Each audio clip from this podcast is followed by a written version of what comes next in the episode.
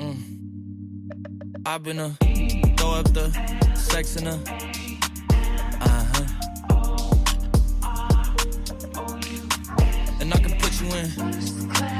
Hernán, eh, nada, agradecerte la verdad por, por estar acá. No, por, favor, darme, placer. darme la oportunidad de, de poder tener esta charla con vos, que la verdad que yo soy un gran admirador tuyo. ¿no? Bueno, Pero amable, Hace gracias. mucho, mucho tiempo que te veían bienvenidos a bordo, eh, gran admirador y la verdad haces un laburo increíble, me encanta. Eh, y en esta charla de este, de este podcast, este podcast se trata más que nada de la autenticidad en el mundo de la moda. Cómo, cómo las personas, viste que el mundo de la moda es un poco, eh, no tiene tanta autenticidad a veces y vemos que es muy, eh, como que las cosas no, no las, no las sentimos cuando las hacemos, sino las hacemos por los demás, para quedar bien o para ver una imagen, para tener una imagen muy, muy linda hacia, hacia los demás, como es el caso de ser modelo, por ejemplo. ¿no?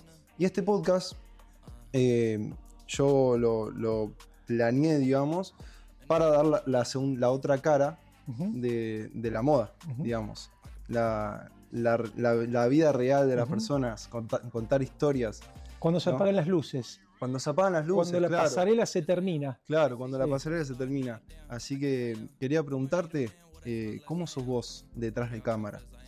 Mira, primero eh, agradecerte a vos eh, por el espacio y felicitarte porque esto de emprender es maravilloso y sobre todo por lo que contabas recién, la idea de todo esto. Porque, mm, mira, yo trabajo hace, este año voy a cumplir 33 años en la moda. Yo empecé a los 16, voy a cumplir 49 de vida y por supuesto te puedo decir que un 99% es lo que pasa en la moda, es lo que pasa atrás de la moda, porque a lo mejor a mí me ha tocado viajar a países, ciudades o mismo dentro de Argentina, que para llegar son tal vez es en el exterior 12, 14, 15 horas y el evento son 30 minutos. Entonces vos fíjate que nuestro trabajo son 30, 40 minutos, pero la vida que hay detrás del modelo es la protagonista de todo eso. Entonces, lo que hay es seguramente lo que se vaya a reflejar. Después, por supuesto que hay muchas herramientas técnicas para convertirte en un modelo profesional. Y acá abro un pequeño paréntesis, sobre todo para la gente joven que ve esto. Cuando yo arranqué, eh, me hubiese encantado a mí escuchar cosas de alguien que trabaja hace treinta y pico de años que te digan cómo van a ser a futuro. Mira, yo orgullosamente fui de muchas agencias y escuelas y soy en la actualidad padrino de cuatro o cinco escuelas y agencias de modelo. Una de ellas es para niños de 4 o 5 años hasta la adolescencia, 15, 16 años, y siempre arranco la charla así, que yo no soy el dueño de la verdad, justamente vengo a contarles cosas que me hubiese encantado escuchar a mí. Una cosa es con esto las redes sociales, la autenticidad, lo que vos decías. Una cosa es sacar una foto para las redes sociales, para salir lindo, y que automáticamente nuestra familia, nuestra pareja, nuestro tío, que todos tenemos, nuestros tíos, que nos dice, bomba, qué linda estás, amiga. Otra cosa es vender productos y ser modelo profesional, Claro. modelo publicitario. Porque si no, no termina más. Si uno creyera que es una cuestión de altura, de cuerpo, de nariz respingada, de color de ojos, todos los que tengan esas condiciones serían exitosos y además están superficial en algún punto quién es quién para decir este es más lindo o menos lindo y siempre va a haber uno con más condiciones o menos condiciones. Yo estoy intentando resumirte hacia dónde, porque le hablo a estos chicos, a mí es una vocación, una profesión que me ha dado todo. Entonces siento en algún lugar que puedo dejar una semillita en un lugar donde muchas veces fue criticado. Eso te quería preguntar. Sí. Digamos, ¿cómo, cómo fueron tus inicios? Eh, ¿Qué fue lo que te incentivó, en cierto punto, a comenzar con el modelaje? ¿Viene de tu niñez? ¿Vienen de tus prejuicios? Mira, fue como, como muchas de las historias de, de mis contemporáneos, fue de casualidad porque no había ni celulares y después de ahí, imagínense la cantidad de cosas que no había. Por supuesto que no había celulares, no había ni redes sociales, ni internet, ni wifi, ni YouTube, no había nada. Entonces era una cuestión presencial. Si a vos en la calle no te veía un manager, muy difícilmente te conviertas en modelo. Y a mí me sucedió muy parecido a eso, digamos. Yo conocí una chica en la calle, esa chica era modelo de Pancho Dotto, que en su momento era una de las agencias más aspiracionales y respetables que había, junto con Ricardo Piñeiro, todos los modelos que, querían, que en paz descanse, todos los modelos que querían convertirse profesionalmente en tales, soñábamos con estar en la agencia de alguno de los dos. Ahí me vio Pancho, me mandó un casting. Tuve la suerte en el primer casting que me mandó quedar elegido y ahí yo viajé a México disfruté mucho del trabajo. ¿Recordás para quién era el casting? Mira, el casting yo lo hice en Machado Cala, que era todavía, sigue siendo, pero en aquellos años eran sin ningún lugar a duda los número uno de la moda. Todo modelo quería hacer una campaña con Machado Cala. Hoy yo soy amigo de los Machado Cala porque imagínate que han pasado decenas y decenas de viajes y de campañas con ellos y siempre volvemos a ese primer lugar. Yo fui como el factor sorpresa donde caían chicos que ya hacía tiempo que estaban y yo de repente caí y me quisieron ver qué pasaba conmigo. Y fue un casting que se hacían las fotos acá en Argentina con ellos y después la publicidad en México. Entonces yo hice las fotos con ellos, después me fui a hacer eh, una publicidad que era de un agua mineral allá en, México. Volví y me di cuenta que me había gustado la experiencia, que podía intentarlo. Vuelvo a abrir otro paréntesis, pero intentarlo con constancia, convicción, seriedad, con respeto y con trabajo. Vuelvo a lo antes. No porque tengo una tía que me dice, eh, mi sobrino es hermoso, pero lamentablemente hoy escucha, uno escucha mucho ese tipo de cosas. Y después, eso fue justamente lo que hizo la diferencia en convertirme en modelo profesional y después de 33 años seguir trabajando y gracias a Dios cada vez más. Los desprolijos solito, el ambiente y el rubro, lo citaban a las 8, caían 9 menos 10. Venite en camisa negra, bueno, negra, blanca, es lo mismo, te decían. Y yo decía, no, no es lo mismo para mí. Entonces, esas fueron las cosas que me hicieron la diferencia. Y después, esto siempre lo, trato de decir también, que sean su mejor versión.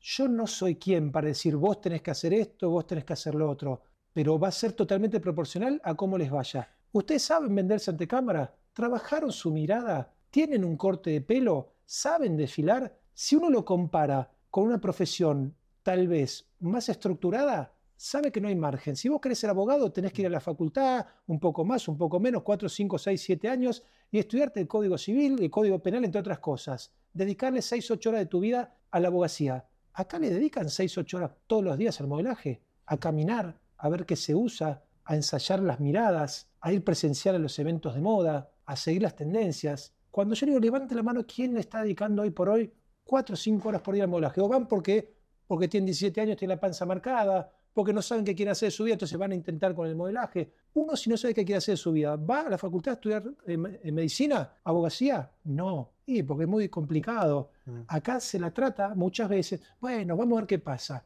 Y si vos arrancás así, como mucho pasa algo. Ahora, si lo haces con seriedad, con constancia y con convicción, es un mundo maravilloso. Sí. ¿Y tuviste, digamos, el apoyo familiar en eso? Tu familia, yo creo que antes no era tan común que alguien fuera modelo. Ahora es un poco más común por el tema de que se empezaron a abrir un poco más los estereotipos del modelo, ¿no? Ahora ya vemos influencers, que son modelos. Entonces, eh, eso, como, digamos, antes no había ese incentivo de, algún familiar o tus amigos, tal vez eh, te topabas con ciertas burlas, che, el modelo, el que no, ¿no? El es tonto. Que, es que sí, yo la, yo la viví esa. Mira, hoy hay más posibilidades, es más común, más normal te puedes autogestionar desde tu casa, no hace falta tanto la presencialidad con esto que decías de los influencers. Para las marcas, influencers, muchos que son el huevo la gallina, modelos que se han convertido en influencer o influencers que se han convertido en modelos porque hacen el trabajo que nosotros de la vieja escuela, ayornados al día de hoy, hacíamos hace muchos años. Presencial, tal vez con un machado cicala, íbamos, hacíamos la foto, después esa foto se imprimía y veías al modelo con el producto en la avenida Santa Fe, a lo mejor. Hoy no lo ves en la Avenida Santa Fe, lo ves en las redes de un influencer que tiene 500.000, 800.000 o 5 millones de seguidores. Entonces, tener la posibilidad de autogestionarte. Con respecto a tu pregunta, sí la pasé bravo y ahí caigo de vuelta en lo mismo y es lo que quería decir. Lo que a mí me hubiese encantado escuchar hace muchos años. Yo, cuando tenía 21 o 22 años, tengo un hermano mayor que tenía en su momento un año más por supuesto que hoy también, y, un año más el otro. Yo tenía 21, otro hermano 22 y otro 23. Y ellos estaban en la facultad estudiando arquitectura los dos. Y yo, para ojos de mi familia, era la oveja negra, el descarriado. ¿Por qué no aprendés de tus hermanos? ¿Qué modelo? ¿Pero qué modelás? ¿Qué es eso? Eso no es una profesión. Con mi convicción, con la constancia y con las herramientas que fui buscando en el tiempo y una mezcla de todo, y te lo puedo decir con la cabeza de un tipo que va a cumplir 50 años, con la convicción de que yo me voy a demostrar y demostrarle a los demás que me decían que yo no iba a poder vivir o trabajar de esto, con todos esos factores juntos, pasaron 33 años y con humildad digo, va a pasar el tiempo en el modelaje que yo decida que yo quiera, porque yo sé cómo se trabaja en esto, porque gracias a Dios cada vez tengo más trabajo, porque lo que uno escuchaba de mis padres, y cuando tengas 27, ¿qué vas a hacer? Y tenía más trabajo que los 21. Y cuando tengas 35, tenía más trabajo que los 27. Y yo que tengo 49, no me dan las horas para trabajar. Entonces, el común denominador siempre lo hice en silencio. Mi trabajo, ponerme del lado del mostrador de los clientes que siempre son distintos, porque el modelo no es solo el que desfila la pasarela o hace una publicidad, es el que sabe comunicar con la imagen visual, verbal, y es el que entiende qué requiere el cliente de vos en ese momento. Porque un día se prende la cámara y tenés que hacer una campaña, tal vez para vasos, al día siguiente para los manteles de mesa, al día siguiente para un auto, al día siguiente para una ropa. Entonces, vos tenés que convencer al cliente que vos naciste para ser la imagen de su empresa. Claro. Y eso, hay poca gente que, he visto en el camino que, tiene esa convicción. Mm. Uno va creyendo que yo soy más lindo que el otro. Bueno, este es mi perfil, hola, sí. Y la verdad que está lleno de chicos así, ¿no? Y, para mí pasa por otro lado. Sí. Y yo, yo siempre digo, ¿no? Que primero para entender a la persona que tengo enfrente mío hablando, hay que entender un poco su contexto su background, como, lo, mm. como lo llamo yo, su contexto de su infancia, ¿no? Sus vivencias que tuvieron, cómo, digamos, cómo te forjaron al Hernán Drago hoy. Mira, en mi caso, en mi caso pasa un 90% por ahí. Yo he contado públicamente mi historia, que no lo voy a hacer larga, pero justamente para poner en contexto quién fue el Hernán Drago niño. Empecé a engordar a los 7, 8 años y ahí pasé eh, una etapa muy dura, muy cruel para conmigo, de mis compañeros del club, de la escuela, de bullying. Y ahí yo me forjé en acero por dentro. Implosioné, junté, junté hasta que un día exploté y ahí dije, yo voy a ser alguien. Me llenaron de tanta cosa que vos no podés, porque no aprendés fulano, porque no aprendés mengano. Y vos fíjate cómo es el ejemplo de patito feo, de tener 20, 25 kilos de más con 14 años, hace un mes con 48 años firmé mi quinto año consecutivo para seguir siendo la imagen de una de las empresas nacionales número uno de ropa interior. Todavía sigo haciendo campañas de underwear. Cuando la gente a los 12, 13, 14 años me ponían apodos como fatiga, si no era el dueño de la pelota no jugaba. Entonces ahí vuelvo al principio. Fíjate la historia que hay para contar atrás. Cada uno sabe, entonces. Sí, todos somos producto de nuestro niño, ¿no? Pero saber canalizarlo, mm. saber canalizarlo para bien, no perder la capacidad de soñar, pero esto es fundamental. El gran consejo que yo, si se quiere, me atrevo desde el amor, por no sé quién para un consejo, pero desde el amor en lo personal, no en lo laboral, dejando las excusas de lado. Porque yo era el número uno para tener excusas. ¿Qué, qué modelo? Mirá, no, no voy al club porque soy gordo, no me eligen. Tenía excusas por todos lados. ¿Pero por qué comes así? Porque me burlan agarrar las excusas y darle para adelante. Es un mundo, un país, un mundo difícil, cruel, pero mucho más difícil se pone si sos tibio o te llenas de excusas. Lo que tiene difícil lo tiene posibilidades y de maravillosa la vida. Y es una sola. Y cuando la gente te dice, y la vida es hoy, sí, pero dentro de cinco años también va a ser hoy, gracias a lo que hiciste hace cinco años. Entonces, proyectar, no todo tan así se ha convertido mucho en esto también. Los jóvenes, que las historias de 30 segundos, que el TikTok, que juju, que jaja. Y yo he logrado una mezcla de la vieja escuela ayornado lo de hoy, porque me tuve que reinventar ahí en el camino. Mm. Pero sin duda, y acá termino de responder lo que me preguntabas recién, hoy soy lo que me enseñó el gordito de aquellos años. No lo, no lo olvido, lo reivindico, es mi orgullo y lo llevo a flor de piel.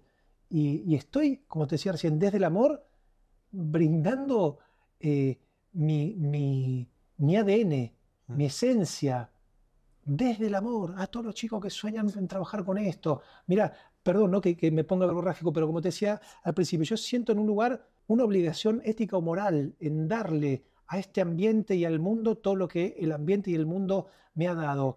Y a mí, prácticamente todos los días por las redes sociales o en la calle, cuando me bajo un escenario, una tía, una mamá, una abuela, mira a mi hijo que es divino, quiere, pero yo me parece que este ambiente es tan difícil. Yo lo único que le digo es que si va a una carrera como la tuya, que se dedique, pero sé qué, pero es una carrera maravillosa.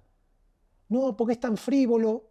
Hay, hay arquitectos frívolos, hay abogados frívolos. Frívolo es la persona, no la profesión. Mm. Pero con terapia, pues, gracias a Dios, he entendido que gracias a esos desprolijos, a esos frívolos, uno puede ubicarse en otro lugar, porque si no serían todos exitosos. Exacto, exacto. Si tuvieras ahí a tu Hernán Drago de 8 años, ¿qué le dirías? Te está mirando. Sí, eh, y yo lo veo también a él, lo veo porque si bien pasaron 40 años, soy yo, lo llevo a flor de piel y le diría, estoy orgulloso de vos, lo hiciste bien, superaste tus aspiraciones, no perdiste en el camino la capacidad de seguir soñando y lo más importante en el medio, que fuiste, que sos una gran persona. Mira, nadie tiene la vida comprada y si yo me tengo que ir hoy, después de esta nota, dentro de 30 años, fui un tipo feliz y fue gracias a vos, al gordito, que me enseñaste todo, me enseñaste lo que es el respeto y los valores. Bien hecho. Bueno. Bueno. Muy bueno, muy emotivo. Es que yo, yo soy una persona así, ¿viste? Porque cuando coincide en la vida lo que decís con lo que haces, eh, es muy poco el margen de error. ¿Te guiaste siempre por tu, tu, intuis- tu intuición o sentís que hubo un factor también suerte por el medio? Mira, la suerte es amiga de la acción. Tiene que haber, entiendo yo, un factor suerte en algún momento que todos tenemos. Siempre lo El sí. tema es si estuviste preparado para ese Claro. momento, cuando la suerte golpeó la puerta, cuando la oportunidad. ¿Ya eras tu mejor versión, como dije recién? Cuando te veía Pancho Dotto, ¿ya tenías la panza marcada o te había llenado de excusas y Pancho Dotto vio el gordito? Mirá lo que te voy a decir. No hubiese sido tal vez un modelo, pero sí hubiese sido una persona feliz con otra cosa. Porque es lindo decirlo, pero cuando uno lo siente que es así, es maravilloso. Y por supuesto que maravilloso es, es superior a lindo. Es maravilloso sentir que yo hubiese sido feliz porque yo nací para ser feliz. Mm.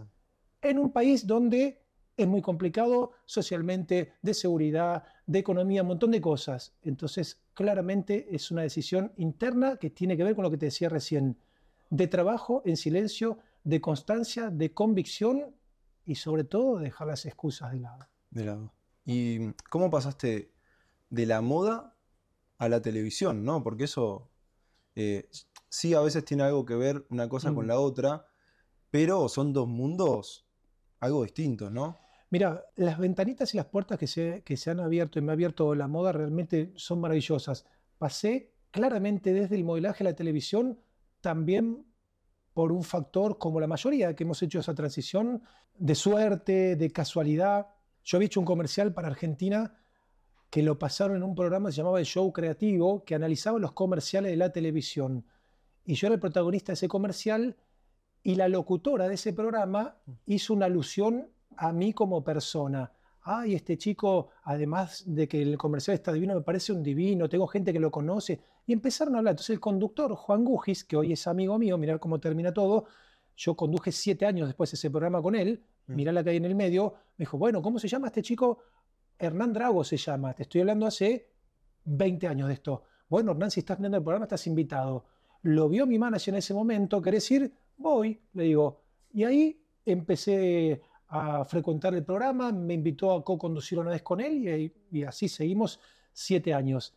Después empecé a conducir los desfiles que había desfilado muchos años, vuelvo a repetir, porque esos productores que habían confiado como modelo en mí, porque me citaban a tal hora, a tal hora estaba, porque no armaba lío en el backstage, no es que venía a hablar ni a, ni a hablar mal de nadie, Mm. era un tipo, ah, no necesitas a tal hora y a tal hora va a estar, de confianza.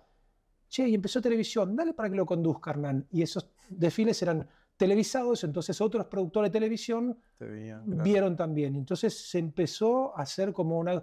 Y, y después terminó en esto que vos decías al comienzo, que eso a mí, para mí sí fue, más que laboral, fue una cuestión, un regalo de la vida, un programa de televisión que en plena pandemia me ha regalado muchas satisfacciones. El programa con Guido Casca, bienvenidos a bordo. Y acá el mensaje es el mismo. Yo tenía que entender qué necesitaba el televidente o el productor de mí en ese momento. No necesitaba un modelo que, que mire el monitor y ver si lo estaban tomando y que mire, me están tomando y divertir a la gente. Yo no me tenía que hacer el modelo. Entonces, una peluca, un baile, un chiste, alguna cosa y una cosa fue llevando a la otra. Pero el común denominador es el mismo. Entender qué se quiere del otro lado, porque acá hay que ser funcional al cliente que nos va a contratar y que además está delegando en nosotros su vida, su empresa. Porque las empresas que nos contratan tienen cientos de empleados, muchas son de hace 30, 40 años, mm. y están delegando en nuestra imagen, que en mi caso, después de trabajar mucho esto, no es solo la imagen física, es la imagen quién es Hernán Drago para el público. Un tipo serio, un tipo familiar, un amante de la naturaleza, un tipo respetuoso y respetable. ¿Y qué agencia, qué empresa no quiere loguearse con, esas cualidades? así. Entonces, ahí es donde se hizo todo eh, en su momento el semillero y hoy disfruto de, la fruta sembrada en su momento y la cosecha cuando vos mordés la manzana deliciosa que sembraste, decís, es realmente maravilloso. Y para mí me preguntas, ¿hay secreto? No, no hay secreto. Es trabajar, trabajar, trabajar, dedicarle tiempo, constancia, convicción y darle para adelante, y darle para adelante. Te vas a encontrar con la gente, que los palitos, porque te encontrás en esto y en, en todos los rubros. Pero hablan de ello, eso, no, no, no, no hay que distraerse con esas cosas. ¿Y cuál fue tu...? Porque hay... A veces el modelaje lo pintan todo de rosa, ¿no? Como, ah, mm. sos modelo, ganás un montón de dinero, eh, tenés un montón de seguidores, sos famoso. Pero para vos, ¿cuál fue tu peor momento en esta industria? Mira, sin lugar a dudas, cuando nació mi segunda hija. Nació y al día siguiente yo tenía un contrato que tenía que irme eh, a México una semana y yo me llevé una media de mi hija que la había hecho dormir a la noche eh, con esa media para olerla, aunque sea, olerla. Entonces, y estar un poco más, más cerca de ella. Y fue creo que el viaje más largo de mi vida, volver a verla a mi hija eh, después de haberla visto un día, una semana después. Esta es la respuesta que vos me preguntaste al comienzo, la persona detrás del modelaje, que por ahí la gente no se imagina. Porque a lo mejor con otras profesiones dormís siempre en tu casa, la gente fabula, se imagina, fantasea que, como decías vos recién, viajas, te pagan bien, eh, tenés facilidades como todas las profesiones tienen su pro y su contra. Mm. Su pro y su contra. Lo que pasa es que en esta la profesión la gente no suele ver o no le gusta ver o no entiende dónde están las contras. Después, alguna que haya mucho más técnica, que seguramente te habrá pasado vos también, de lo laboral es las campañas a contratiempo. Yo he terminado con hipotermia en el hospital haciendo una campaña eh, de verano en pleno invierno, muerto de frío, llamé a la ambulancia a 11 de la noche cuando la campaña había terminado a 5 o 6 de la tarde y tenía chuchos de frío. A la noche en mi cama no podía, no podía por el frío que había chupado ese día. Y después campañas de invierno en pleno verano con 36 grados en las vías del tren con gorrito lana y pone cara como que hace frío y vos te eso estás eso es tremendo. estás así y sí, es tremendo porque ves detrás de cámara la gente está enojado estás en remera tomando un trago y vos estás haciendo tu profesión que la gente cree que es todo fácil. No tiene sus bemoles como todo Sí, sí, Pero es tremendo, esa parte es tremenda de la profesión. Sí, esa parte es, un contra ahí que tenemos. ¿Y cómo equilibraste, digamos, esta parte profesional con el volverte padre? ¿no? Mira, primero yo, al ser un tipo tan responsable, imagínate, soy responsable con mis cosas diarias, imagínate con la paternidad o con el, con el embarazo en su momento de mi pareja o con la feliz noticia de que iba a ser padre por primera y tres años después casi por segunda vez. Entonces mi preocupación fue justamente esa, cómo encontrar el equilibrio ante los miedos naturales que uno tiene al enterarse que va a ser padre de la economía, si va a poder criarlo, si va a poder garantizarle una educación, un nivel de vida que uno desea para un hijo. Dije, bueno, si algún día está esto en riesgo para mis hijos, me voy a trabajar afuera, que gracias a Dios me han llamado durante años y años y nunca quise porque, así como yo soy familiero con mis hijos, también siempre fui familiero con mis primos, mis sobrinos y mis viejos. Nunca tuve la necesidad económica de irme y no quería alejarme tampoco. Y así me fui repartiendo. Viajaba a lo mejor una semana al exterior, hacía dos trabajos, de un país me iba al otro, aterrizaba en Argentina, me quedaba una semana, 10, 15, 20 días, volvía y así iba estando. Mm. Hasta que mis hijos ya más adolescentes necesitaban más de mi tiempo y ahí ya no fui más a trabajar al exterior, fui muy espontáneamente, dos o tres veces por año, y me dediqué mucho más a la televisión de Argentina y a recorrer el país. Viajo mucho por Argentina hace 10, 12 años constantemente con todo tipo de producciones y conducciones de eventos, pero eso a veces voy y vengo en el día, a veces voy de un día para el otro, entonces no me, no me saca tiempo para con mi familia. Nunca lo sufrí y orgullosamente creo que mis hijos me tienen como un padre súper presencial, que sabían que a lo mejor 5, 6, 7 días, porque más de eso no viajaba, se iba al exterior a trabajar, volvía y pasaba el tiempo con ellos. Entonces Mm. ahí encontré el equilibrio. Cuando uno quiere, se puede. Sí, total.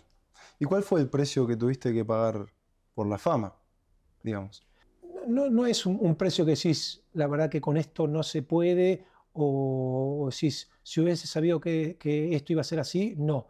Lo he hablado en terapia también, no por trabajar en televisión uno tiene que soportar, dicho así se entiende, pero hasta que lo explicas se entiende, tiene que soportar la falta de respeto y la invasión de la gente. Son dos cosas totalmente distintas. Yo jamás voy a negarme a una foto, pero después ya excede a lo que se dedica uno en la cuestión de sentido común. Me han sacado fotos haciendo pis en el baño, hace poco en el aeropuerto de Santiago del Estero, yo estaba haciendo pis. ¿Puede ser una foto? Sí, puede ser. Cuando me doy vuelta, eh, estaba así, yo haciendo pis y estaba sacándose la foto. En las habitaciones de los hoteles, con esto de los viajes y que soy un tipo que labura mucho, pongo el cartelito por favor no molestar, golpean la puerta, golpean la puerta, alguien que trabaja en el hotel, mira, que te juro que mi mamá te ama, yo me voy dentro de un rato, estaba descansando, no, sí, estaba descansando. He ido a comer con mis hijos, después de tres veces que me han calentado el plato de comida, cuando me llevo el primer tenor a la boca, me agarra una señora de atrás. Son cosas que me voy acordando, ¿eh? Ay, puede ser una puede ser una foto que en mi familia te juro que te amamos. Y mi hijo, educado, pero quería compartir tiempo con él, ya había estado solo 15 o 20 minutos, pues yo me pasé por todas las mesas, incluso, gracias a Dios, esto lo tengo que decir, porque si no parece que me quejo, pero es para responder tu pregunta, me sucede esto, gracias a Dios. Mira, la cocinera te ama, pero si sale de la cocina la echan, podés venir, sí, hola, le mandás un saludo a fulano, ¿te gusta esto? Hacé cuenta que probás, recomendá mi página de cocina. Entonces, muchas veces elijo tristemente no salir. Mm. O donde veo, digo, bueno, acá la va a pasar mal mi hijo, yo entiendo que es mi trabajo. Y mi hijo, con esto te cierro, decía, señora, ¿le puedes soltar el brazo a mi papá? Es que yo te juro que en mi familia, sí, pues ya le calentaron tres veces la comida. No, es que una fotito, no sé qué. Entonces yo me levanto y hago una foto. Y mi hijo me mira como diciendo, es que no, si no, no terminamos más. Eh, ¿qué, qué hacemos con esto? Y la foto, hijo, ¿qué va a hacer? Y la señora tiene el tupé de decirle, vos deberías aprender más educación de tu papá. Esta es la parte difícil de la fama. Sí. Eh, que uno tiene que lidiar con la invasión y la falta de respeto del otro que muchas veces viene desde lo consciente, pero se contradicen ellos mismos. Ay, yo sé que estás comiendo, ay, te deben volver loco. Ay, yo sé que no sé qué, pero te juro, es la última foto. Y a veces mirás y hay gente esperando. Decís, no, no, no es la última foto. Sí, estoy comiendo, pero no le voy a explicar esto. Yo corto por sano, hacemos la fotito. Gracias. Lo disfruto, lo agradezco. ¿Es invasivo? Es invasivo. Como todas las profesiones, como un médico, operate y te van a llamar a las 11 de la noche por si Claro, te algún claro. síntoma. Y bueno, acá la fotito. ¿Qué se va a hacer? Yo desdramatizo, Claro. pero cuento cómo es la realidad. No todo es color de rosa. No, no todo es color de rosa, obvio. Y obvio, sí, obvio, obvio. así Hay es, que- así es la que- profesión. Sí, es la profesión. el- es el precio que se tiene que pagar por esto, ¿no? Por, Pero yo lo pago, lo pago con gusto, porque con parece, gusto, parece, total. que, parece que me quejara, ¿eh? No, no, pero no. es a título todo lo informativo lo, que sucede. Y muchas veces. La viene- realidad. Es la ¿no? realidad, pero muchas veces después vienen otras personas que, mira, yo te iba a pedir una foto, pero vi, vi cómo te... La verdad que, que falta respeto a la gente. Y otra cosa que tiene la, eh, la- la fama o la televisión es, como ellos conocen a la persona que está en televisión, se piensan que nosotros conocemos a todos y te hablan de igual a igual y te plantean, esto a mí me causa mucha gracia, temas irrisorios. Por ahí te preguntan de temas que están viendo de actualidad en la televisión de otros colegas del ambiente. Che, ¿es verdad que Susana es así? Susana, ¿es verdad que es flaquita? Porque yo... Y vos tenés que hablarle y hablarle y hablarle, porque si no, después tienen hasta el tupé de decir, ay, en la tele parece más gracioso, en la tele son... Sí, señora, pero imagínese que si cada vez que salgo hay que plantearle conversación a todo el mundo, lo más loco y triste y gracioso de todo esto que yo lo hago. Aprendí con mi terapia a poner ciertos límites Sí. porque muchos de mis colegas lo hacen. Sí, es así, que no sé qué. ¡Hola! Sí, Sí, bueno, total. un beso. Porque si no, Total, total, total. eh, se desmadra. Si no se desmadra, ¿viste? total. Eh, pero eh, como te decía recién, hay que desdramatizar. A veces invade un poco más, un poco menos, pero Sí, el es balance. parte del show. Es parte, es Es parte. parte del show. es ¿viste? parte. Andar, si uno se quejase de esto, sería, Total. sería, sería raro. ¿viste? ¿Qué, pro- qué proyectos tenés, Hernán, este año? Mira, gracias a Dios tengo profesionales y personales, muchos. Yo soy un tipo que, si bien he cumplido muchos sueños, he trabajado para no perder la capacidad de seguir soñando y tengo muchos sueños para cumplir. Propuestas laborales tengo cuatro o cinco, pero que me tienen bastante ansioso y feliz. Esto quiero decirlo también, sucedan o no sucedan, porque ya la propuesta que me haya llegado ya me llena de orgullo. De todas maneras, tengo mi corazoncito puesto en el programa que, como te decía recién, que hace cuatro años em- empezó Guido Casca y yo era un participante de ahí. Hace dos años que lo hacemos con Laurita Fernández y en principio este programa seguiría. Y a mí es un programa que me divierte, que le divierte a la gente en la calle, que justamente me trae una evolución de mucho cariño en la gente de la calle, de un público que yo amo, que son las señoras de 60, 70 años que a lo mejor están tomando mate y mirando el programa y cuando me encuentran en la calle, ay, mi vida, yo te juro que te hago hacer lo que me hace reír con esas caras que ponen". Entonces, me parece que es un equilibrio justo entre eh, lo laboral y una cuestión de vida. Es decir, qué lindo que suceda esto. Entonces, creo que el resto de los proyectos lo voy a tomar en base a esto, lo que me Sí. permita extra laboral a esto, seguir haciendo y después sí quiero y necesito por ahí tomarme mis tiempos. Yo soy una persona que le gusta estar sola también, para compensar, vamos que venimos, grabamos en 3, 2, 1, vamos, eh, vamos. Y cuando se apagan las cámaras disfruto mucho también de la tranquilidad. ¿Te gusta la soledad, no? Sí, me gusta, me gusta. eh, ¿Y esto lo, lo- lo vivías también en el modelaje? ¿La soledad? Sí. Sí, sí. Ahí Yo muchas veces después las producciones que salían a, a comer, a festejar, me quedaba en el hotel, salía a caminar, salía a conocer lo- los destinos a los cuales eh, había ido a trabajar. Ese es mi orgullo también, ¿eh? Porque no digo que esté ni mejor ni peor, son elecciones. Yo antes que quedarme en un bar, un boliche hasta las 2, 3 de la mañana, tomando o, o- o compartiendo con gente que en realidad son clientes míos, viéndome cómo yo bailo, cómo canto, él prefería que no, me quedaba en el hotel a descansar. Pero siempre fui como amante de la naturaleza y me gustan las vistas largas, estar en paz, estar Sí, en yo soy igual. silencio. Es que eso, Tenemos- eso es- tenemos eso es parte de mi terapia Sí, también, ¿eh? Sí, sí, sí. Y es necesario, es Sí, es necesario, necesario. porque Conectar con la naturaleza es... es que venimos y vamos de ahí, Vamos te llena de energía. Mm. A mí me sana, me sana. Y Mm. puede ser un río, un mar, una montaña, Mm. el sonido de, de los pájaros, la naturaleza. Mi gran tesoro es haber descubierto de chico quién soy y qué quiero. Mm.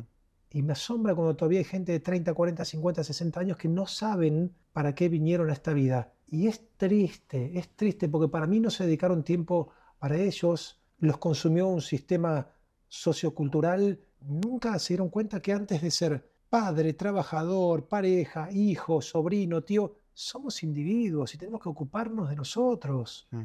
Y yo soy un tipo muy empático y muy solidario. Yo desde la moda trabajo mucho en beneficios sin fin de lucro para, em- de lucro para, para empresas y fundaciones.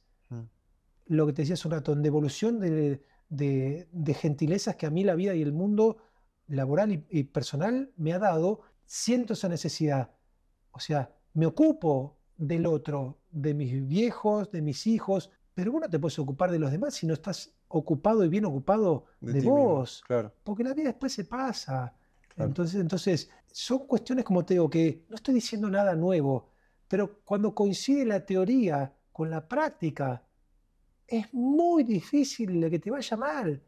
Lo que Mm. uno ha encontrado en el camino acá es mucha gente incoherente, que no Mm. resiste archivo, que dice una cosa y hace otra. Y después venía a contarme cómo está esa gente. Por Mm. supuesto que hay excepciones, pero mi común denominador y mi regla es seguir mi patrón con Mm. constancia. Y algunos sueños los cumplí en dos meses y otros en 20 años. Tengo grandes sueños a cumplir a futuro también.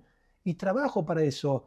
Cuando la gente diga dentro de, no falta mucho, 5 o 6 años, che, ¿qué es de la vida Hernán? No, está allá, se fue a vivir al sur al final. ¿Te acordás que él siempre quiso irse a vivir al sur? Sí, sí, yo ahí se dejó. Sí, si esto lo que él se dedicó era el medio que le iba a permitir ser quien él era. Y quien era un tipo de estar ahí con su caña, con un mate, con un vino, una charla, en compañía, en soledad. Es eso, pero si vos no sabes eso, ¿a dónde apuntás si vos no sabes qué querés? ¿A dónde estás yendo? Estás Claro. yendo a la deriva. Lo que estás haciendo, estás haciendo con amor, con convicción. ¿Para qué lo haces? ¿Te rodeas de gente que suma a tu causa? Sí, Es un montón de cosas. Sí, son, son varias cosas. Eh, yo creo que, que también yo soy muy partidario del, de los hábitos que vas haciendo en el día a día, te van formando como persona Ah, y te van formando al futuro, a tus proyectos y le van dando como, como cierta, cierta sintonía a tu vida, ¿no? ¿Cuáles fueron esos hábitos tuyos? El respeto, la seriedad, tiempo el tiempo, la convicción, sembrar, sembrar, sembrar, sembrar. Eh, yo hace un rato dije una frase que de una canción de los Cafres, eh, la suerte es amiga de la acción. Después hay otra canción que me gusta mucho de otros artistas que dice, lo que hiciste hasta acá va hacia donde vas. Es por ahí. Pero es que no hay otra manera. Mm, Fíjate con el ejemplo. Primero saber quién uno es. Cuando yo fui hace literal 30 años de viaje egresado a Bariloche, me enamoré como amante de la naturaleza del lugar. Y yo dije, yo no sé qué va a ser de mi vida. Yo voy a pasar mucho tiempo acá. Mm. En cuanto pude, compré una cabaña, tengo mi lugar ahí en el mundo. Voy, porque no es que la tengo y me lleno de excusas. No puedo ir, negro, estoy todo el día laburando. Sí, se labura, se labura, Bariloche. Se labura, se labura, Bariloche. Porque paso mucho tiempo.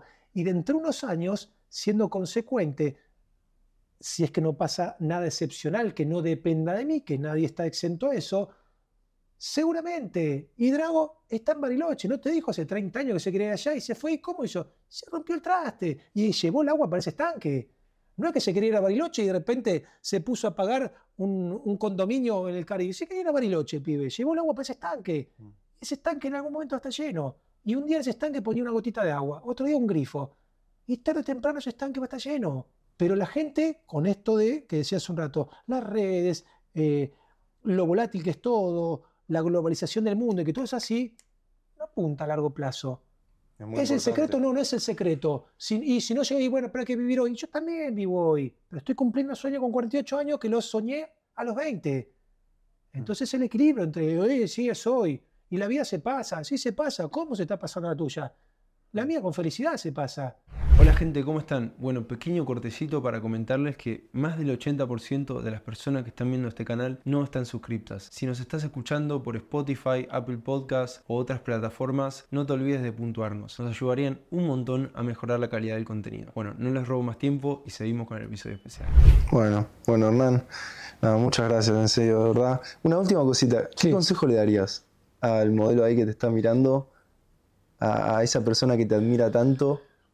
Mira, primero con, con mucho respeto les diría que si lo van a intentar, que sean su mejor versión, que se concentren y se enfoquen, no escuchen tal vez esas voces ajenas de que siempre las hay, pero en ambiente tal vez un poco más de poner eh, trabas en el camino y que yo no soy quien para decir cómo tienen que hacer las cosas, pero ustedes sí.